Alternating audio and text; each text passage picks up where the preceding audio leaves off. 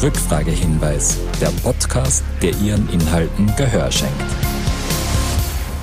Hallo und herzlich willkommen beim Podcast Rückfragehinweis. Ich bin Marco Heinrichs und als Gäste begrüße ich heute Manuel Kerzner, Data Scientist und Ottmar Innerebner, Data Engineer bei der APACOM. Hallo Marco, schönen Nachmittag. Hallo. APACOM bündelt die Medienbeobachtungs- und PR-Dienstleistungen der Austria Presseagentur. Aber heute sprechen wir über eine Themenanalyse der APACOM, die die Inhalte von über 100 in Österreich produzierten Podcasts ausgewertet hat. Bevor wir aber zu den Ergebnissen kommen, sprechen wir zunächst einmal über die technischen Hintergründe der Studie. Manuel, mit welchen Tools wurde denn hier gearbeitet? Ja, nochmal einen schönen guten Tag, Marco. Danke für die Einladung. Ähm, wir haben mit KI-Technologie gearbeitet. Und zwar zwei verschiedene Tools hier zur Anwendung gebracht. Einerseits ein Speech-to-Text und andererseits ein Categorizer-Tool. Ähm, Speech-to-Text haben wir dafür eingesetzt, um die Inhalte der Podcasts in Volltexte verwandeln zu können. Mhm. Und diese Volltexte haben wir im Anschluss mit einem äh, thematischen Categorizer analysiert und Themen automatisch zuteilen lassen. Das ist die Basis für die Auswertung, die wir veröffentlicht haben gewesen. Ottmar, kannst du uns was zu den technischen Details der Studie sagen? Ja, also ich äh, kann kurz zu Speech-to-Text ausführen. Also die APA de facto hat 2018 mit Speech-to-Text-Beobachtung begonnen. Ähm, zunächst mit einem holländischen Anbieter.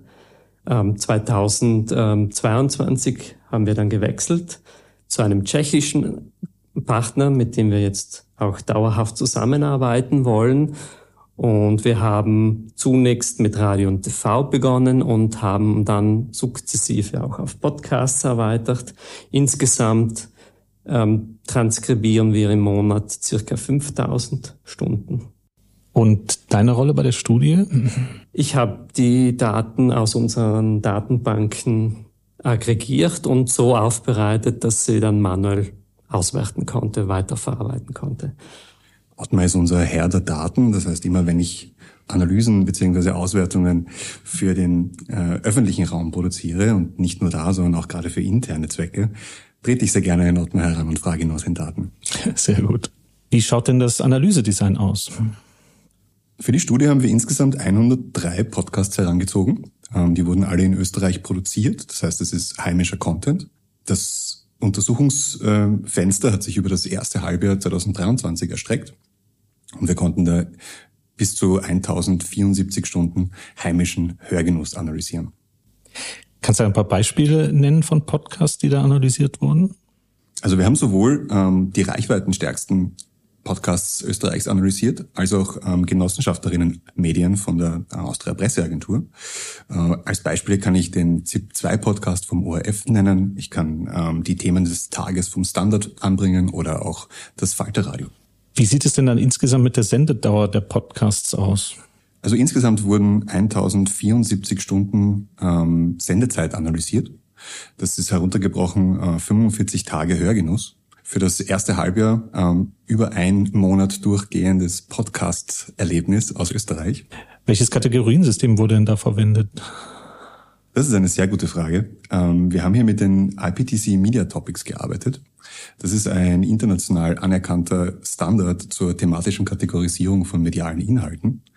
Ähm, der Umfang ist hier ähm, über 1200 Themen, die wir durch unsere Redakteurinnen und Redakteure in der Redaktion der Austria Presseagentur äh, händisch annotieren lassen. Sprich, jede Upper-Meldung wird hier mit mindestens einem Thema versehen, beziehungsweise der Inhalt wird damit definiert. Und mit was für einer Technologie habt ihr die Themen kategorisiert? Wir haben hier einen Inhouse-Categorizer angewendet.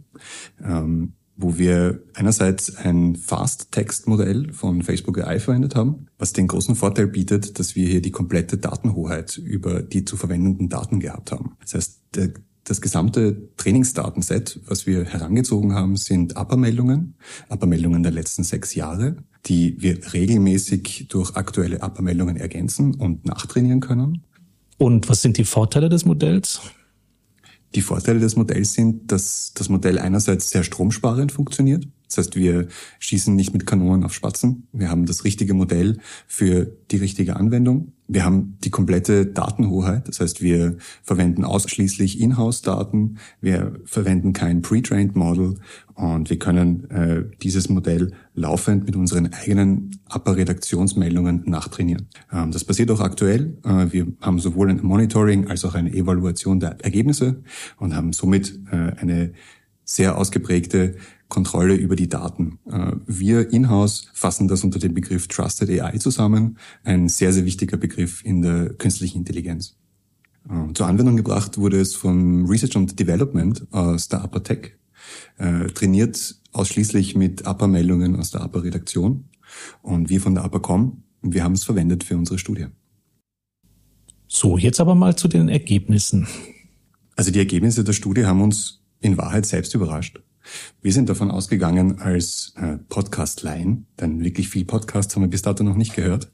Das hat sich jetzt mit der Studie natürlich verändert. Mm, dass so Themen wie True Crime oder Umwelt ganz vorne sein werden, aber weit gefehlt.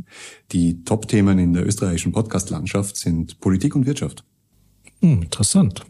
Und kann man sagen, warum True Crime und Umwelt eher unterrepräsentiert sind? Also wir haben uns im Detail, äh, wie gesagt, über 1000 Stunden angesehen und rein vom Analysedesign her haben wir sehr viele äh, Podcasts dabei, die tägliche Sendeperiodik aufweisen. Äh, zum Beispiel vom Standard Die Themen des Tages oder auch Courier Daily.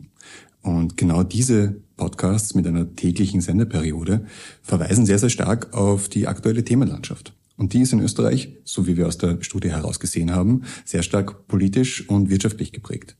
Gerade im ersten Halbjahr hatten wir beispielsweise das Thema Inflation, was gerade im Bereich Wirtschaft sehr, sehr präsent gewesen ist. Ähm, Preise, Teuerung, Themen, die Personen und Hörerinnen und Hörer äh, in ihrer Lebensrealität äh, abholen.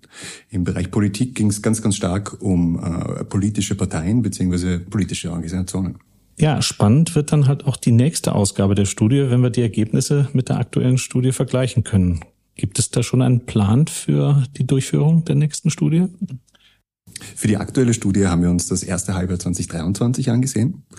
Und wir werden im kommenden Jahr äh, das Ganze nochmal als Vergleichsstudie aufsetzen und uns ansehen, welche Veränderungen wir im Markt ablesen können. Dann sind wir gespannt. Und damit verabschieden wir uns auch schon wieder. Ich bedanke mich bei meinen Gästen und sage bis zum nächsten Mal. Rückfragehinweis. Die inhaltliche Verantwortung des hier Gehörten liegt bei den Auftraggebenden.